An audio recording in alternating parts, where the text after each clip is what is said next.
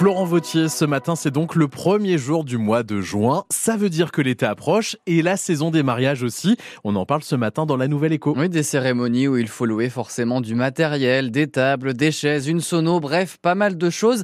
Mais avec l'inflation des derniers mois, quoi vont ressembler les mariages cet été? On en parle avec la gérante d'une entreprise basée à Péronne, 1000 événements. Bonjour Émilie Duesgod. Bonjour. Alors ça y est, l'activité de votre entreprise, elle commence, elle commence à être importante en ce moment pour ces mariages de l'été euh, oui, alors pour euh, l'année 2023, au niveau des mariages, on est déjà bien complet. Euh, et puis euh, pour 2024, euh, bah, le calendrier commence à se remplir. Eh oui, ça se prévoit tôt, hein. un mariage forcément. Alors c'est pour ça hein, que vous organisez une journée porte ouverte dimanche avec d'autres entreprises avec lesquelles vous travaillez. Alors avec l'inflation, on le disait qu'on connaît actuellement, est-ce que vos clients en ce moment, pour les mois à venir, font des choix un peu plus économiques qu'avant? Alors euh, c'est vrai qu'ils regardent, mais je pense que du coup après le, Covid, euh, les gens veulent se faire plaisir, euh, donc donc ils se lâchent un petit peu, on va dire.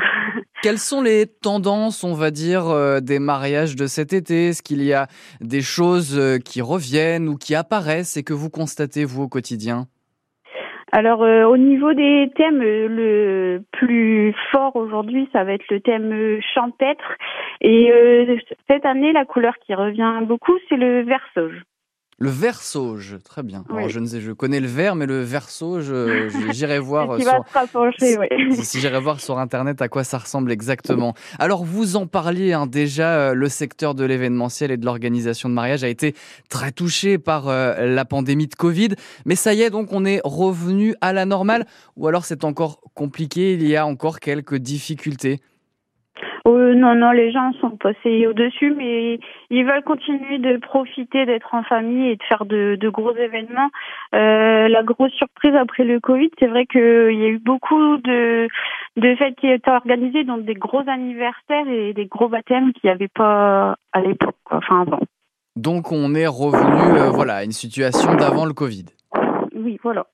Merci beaucoup, Émilie euh, Duesgod. Euh, je rappelle que vous êtes donc la gérante de l'entreprise 1000 événements basée à Péronne. Et si eh bien, vous avez l'intention d'organiser un, un mariage, eh bien, vous organisez donc une journée porte ouverte dimanche avec d'autres entreprises. Merci à vous, très bonne journée.